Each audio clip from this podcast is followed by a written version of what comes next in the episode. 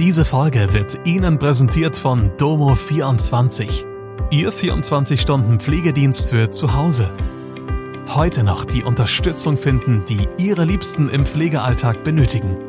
Besuchen Sie uns gleich unter www.domo24h.de.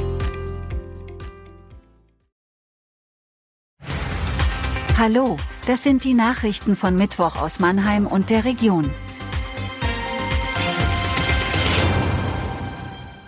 Neuer BASF-Chef, Wildschwein in Leimen, Feuer in Stadtklinik.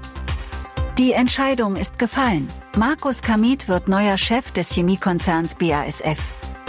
Das hat der Aufsichtsrat in seiner Sitzung entschieden. Der 35-Jährige übernimmt im kommenden April den Posten von Martin Brudermüller.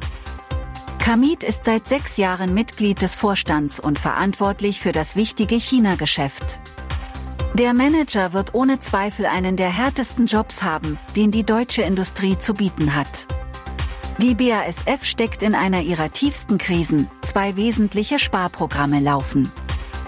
Wildschwein Melvin hat am Montag in Leimen die Polizei in Atem gehalten. Das Tier war aus seinem Gehege ausgebrochen und durch den Ortsteil St. Ilgen gezogen.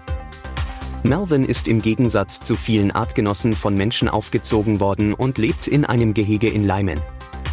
Polizei und Tierrettung Rhein-Neckar beendeten den kurzen Ausflug des Wildschweins und brachten Melvin zu seiner Besitzerin zurück.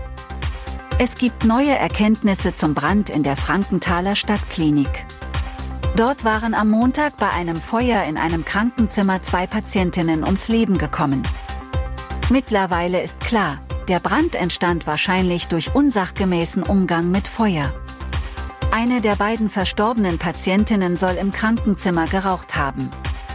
Durch das Feuer kamen sie und eine weitere Person ums Leben. Sieben Menschen erlitten Rauchgasvergiftungen, darunter auch zwei Mitarbeiter des Krankenhauses. Der Feueralarm hatte am Montagabend einen Großeinsatz ausgelöst. Mehr als 100 Einsatzkräfte waren nach Angaben der Frankenthaler Feuerwehr vor Ort. Das war Mannheim Kompakt. Jeden Montag bis Freitag ab 16 Uhr auf allen gängigen Podcast-Plattformen.